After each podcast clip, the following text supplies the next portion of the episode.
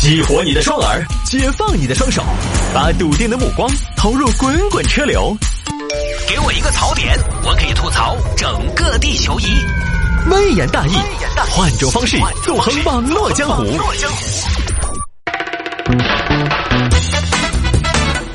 来吧，欢迎各位继续回到今天的微言大义啊！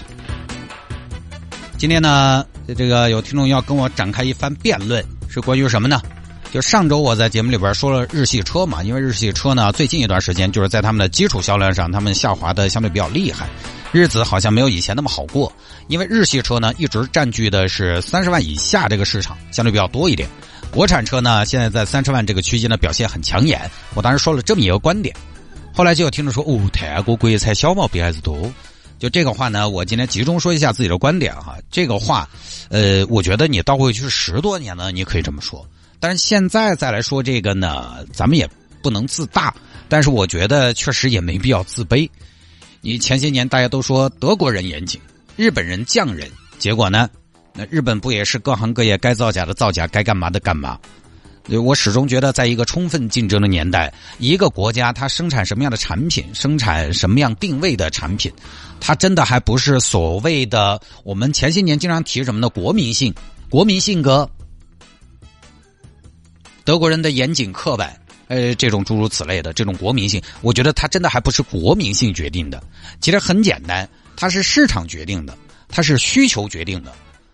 就很简单，日本基本不生产大车。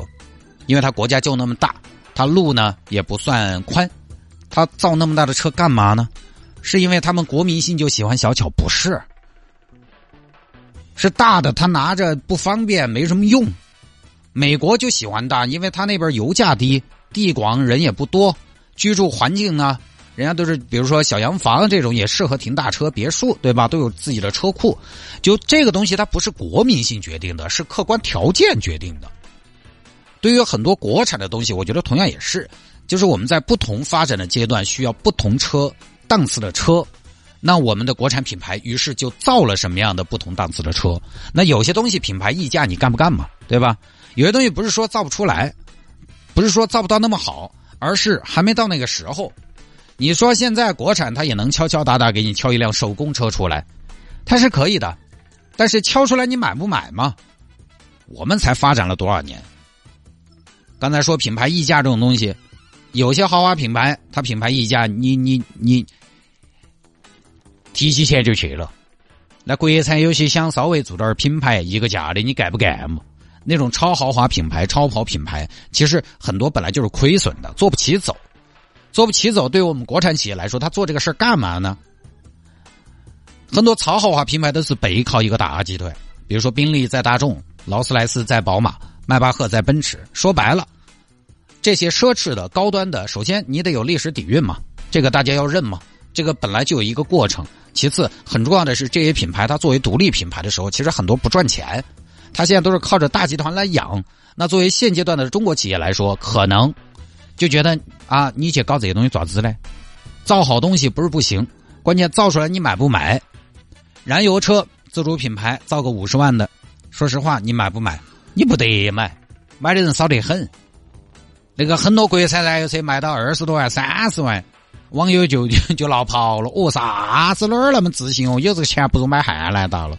就这这种就开始了，是不是？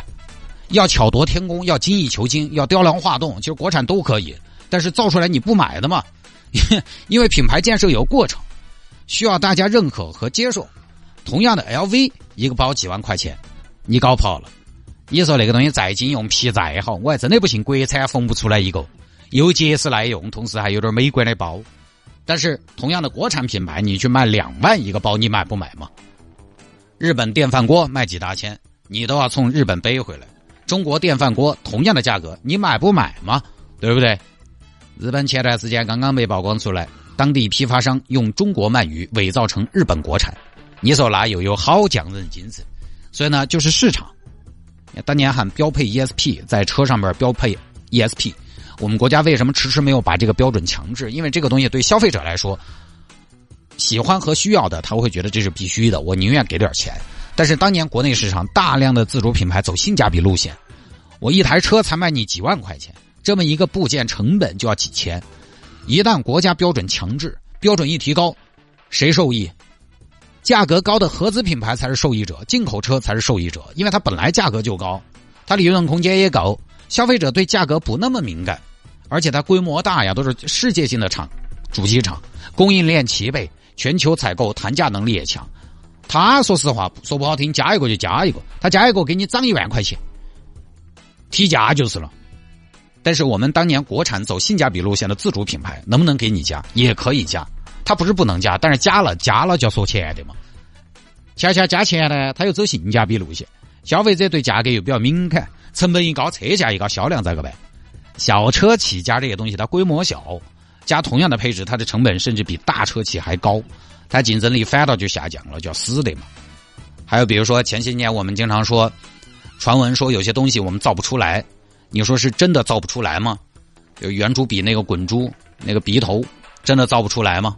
不是说造不出来，而是因为，就是那个东西嘛，当年是这样的，进口的用的巴巴适适的，那个东西又不贵，那不如就进口好了。他没有动力去自己研发这个东西，说白了就是没得好大必要去争这个事情。后来总理一发话，太钢没多久就把它整出来了。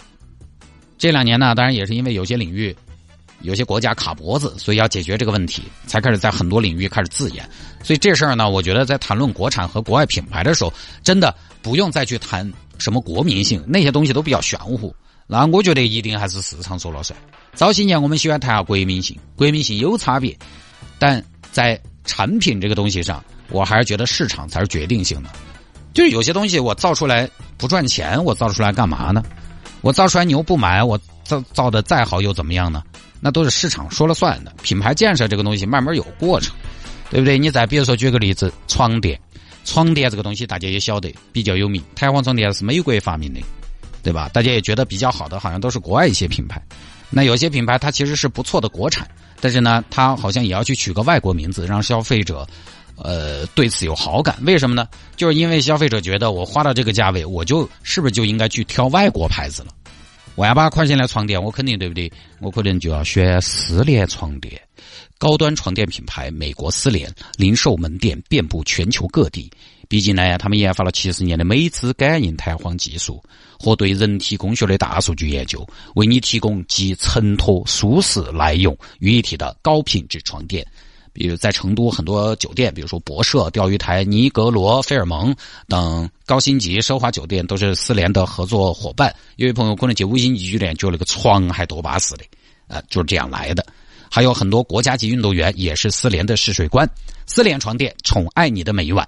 说到丝联的话，来了，这儿十二月三十号，也就是本周星期四晚上十九点，我到时候呢会去到丝联床垫的这个。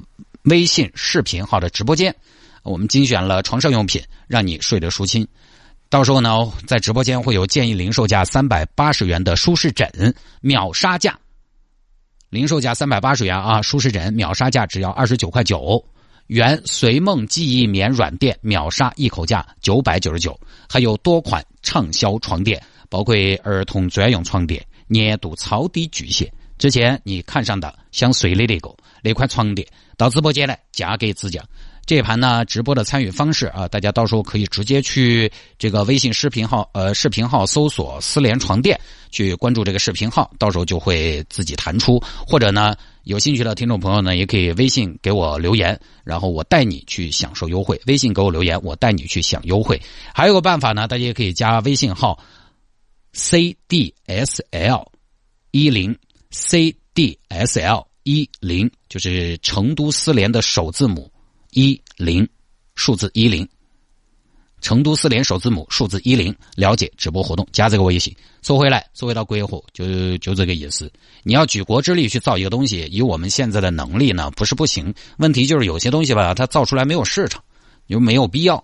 我们是不是造个中端也还可以？那要造高端，等到有一天国货把品牌做起来，你愿意把钱给到位了，你会发现好东西依然是少不了你的。不说了哈，也没有别的意思，我只是想说，产品定位还是市场决定的，国民性呢，这两年谈不到那儿去。